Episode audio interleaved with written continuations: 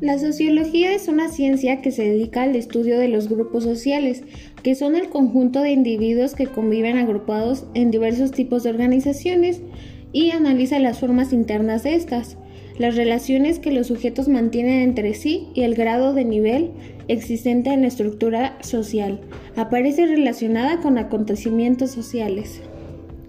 La sociología surge como producto de la crisis que atravesaba Europa en el siglo XIX la burguesía se enfrenta con el problema de oponerse a los cambios sociales y aceptar la transformación indefinida dentro de la dinámica de una revolución permanente.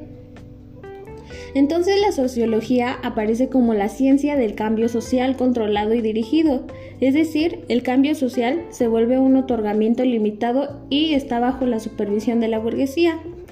Los principales elementos de la sociología hablan sobre que es una ciencia empírica, pues su conocimiento procede de observaciones hechas sobre la sociedad concreta.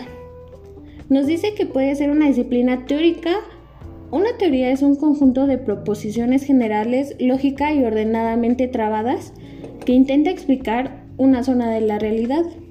La, la teoría sociológica universaliza e integra las conclusiones parciales que la investigación empírica aporta. Su tarea es producir generalizaciones, interpretar e interconectar datos y lanzar hipótesis cuya última validez solo será verificada mediante estudios empíricos posteriores.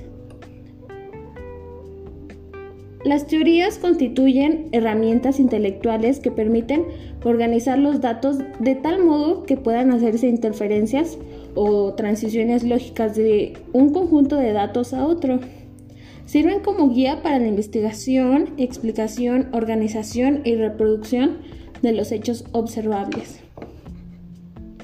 Es una disciplina abierta, pues esto significa que es dogmática, es decir, que nada puede aceptarse de ellas por ningún principio de autoridad.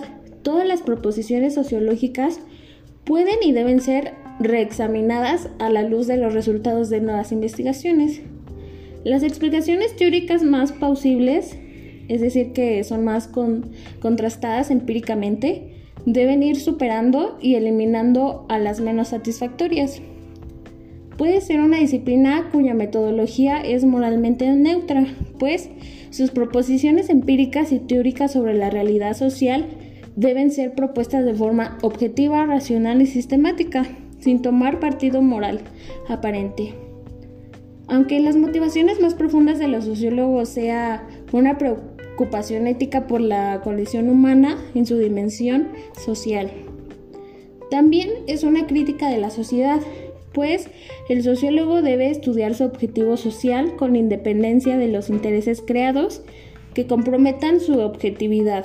La crítica social será más efectiva cuando más se apoye en la argumentación sociológica.